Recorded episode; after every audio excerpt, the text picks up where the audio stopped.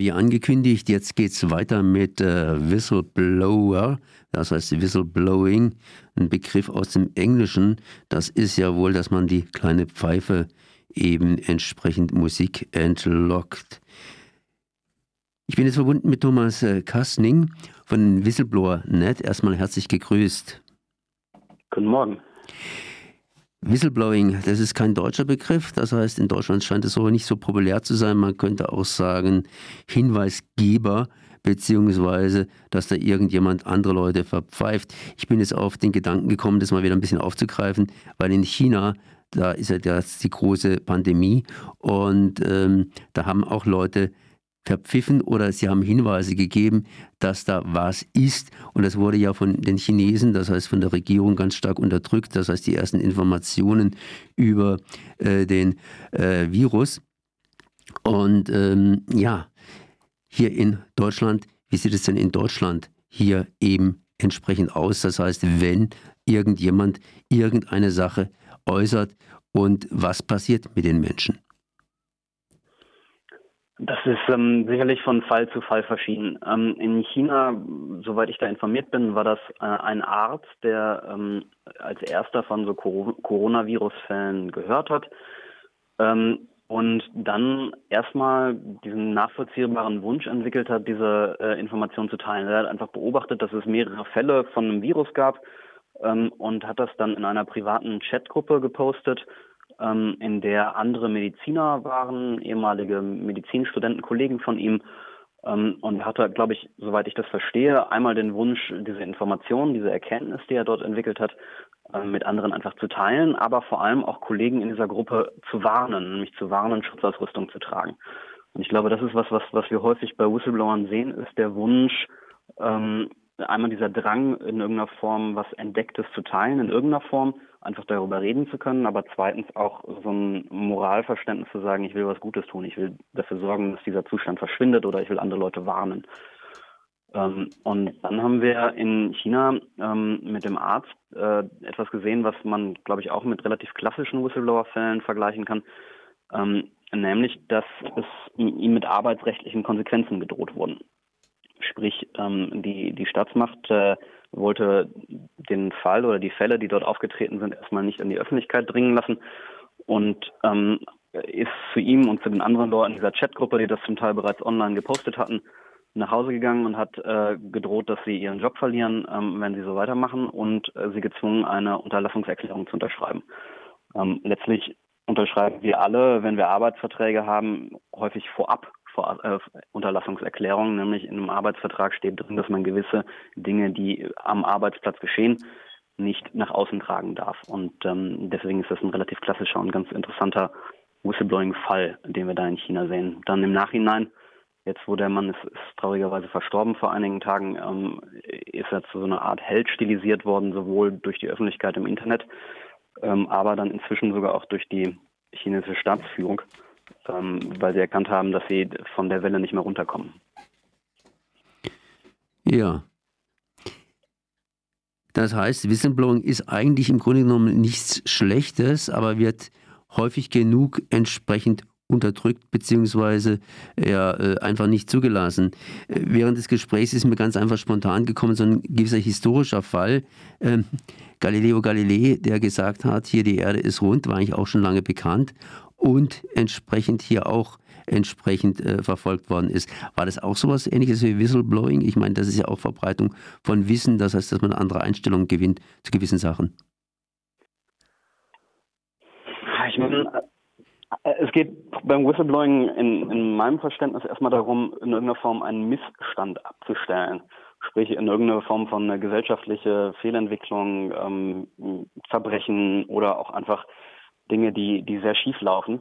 Ähm, hm, ob man das jetzt bei Galileo, die Erde ist flach, stattdessen ist sie rund, vielleicht passt das schon einigermaßen. Ich würde das stärker als, als so etwas Verbreitung von wissenschaftlicher Erkenntnis einordnen, die auf starken Widerstand stößt. Aber müsste ich nochmal darüber nachdenken. Ich meine, das hm, ist eine ganz interessante Frage. Ja, ist eine interessante Frage. Es ist sicherlich auch ein Grenzbereich, weil jetzt ein Missstand ist ja nicht unbedingt jetzt dadurch äh, behoben worden, beziehungsweise, aber es ist durchaus, die Wissenschaft hat es ja durchaus da ein bisschen weiter weitergebracht. In Europa zumindest sollten man offen sein, eben für Neues, beziehungsweise Wahrheitssuchen sein. Aber so Wahrheitssuchen sind wir ja in Europa auch nicht unbedingt. Darum hat die EU auch eine Whistleblower-Richtlinie herausgegeben, die am 16.12 ähm, ja, im letzten Jahr 2019 in Kraft getreten ist. Deutschland soll sie innerhalb von zwei Jahren umsetzen. Das heißt, in Deutschland ist Whistleblowing auch noch nicht so, äh, ja, wie soll ich es ausdrücken, ja, äh, erlaubt beziehungsweise einfach. Gibt es da irgendwelche ja, deutschen Beispiele? Wir haben in, in, Deutschland nur einen sehr fragmentierten Schutz von Menschen, die äh, Missstände melden. Ähm, diese EU-Richtlinie, die dort verabschiedet wurde, hat uns im Prinzip sehr gefreut. Ähm, sie zwingt Deutschland, ähm, ein Whistleblower-Schutzgesetz zu erlassen äh, innerhalb der nächsten zwei Jahre. Etwas, was äh, in Deutschland immer mal wieder auf dem ähm, Tablett stand und diskutiert wurde. Es gab verschiedene Vorschläge, sowohl von der SPD als auch der Linkspartei als auch den Grünen in den letzten 15 Jahren. Ähm, die sind alle äh, nicht verabschiedet worden, in der Regel durch Widerstand der CDU. Ähm, und die EU-Richtlinie zwingt jetzt alle Mitgliedstaaten der EU, ein Whistleblower-Schutzgesetz zu erlassen. Ähm, das hat sicherlich auch noch Lücken. Es ist nicht perfekt, aber es ist ein großer Schritt vorwärts für die deutsche, deutsche Rechtslage. Ähm, insbesondere, wenn ich das versuche, nicht juristisch zu erklären, der für uns besonders erfreuliche Punkt ist, dass diese ähm, Richtlinie vorsieht, dass wenn ich jetzt in einem Arbeitskontext arbeite, also ich arbeite in einem Unternehmen und entdecke, dass mein Vorgesetzter sich bestechen lässt, ähm, habe ich die Möglichkeit mit dieser Information, das entweder einem Compliance Officer oder meinem, meinem, dem Chef der Firma gegenüber anzusprechen, habe aber auch die Möglichkeit, mich direkt an die Polizei oder Staatsanwaltschaft zu wenden. Und das ist äh, für den deutschen Rechtsbereich eine, eine, große Neuerung. Sprich, wenn ich etwas entdecke, was ähm, in dem Fall dann sogar klar illegal ist, mich an die Polizei zu wenden, war bisher keine Selbstverständlichkeit. Und da, danach keine arbeitsrechtlichen Konsequenzen fürchten zu müssen.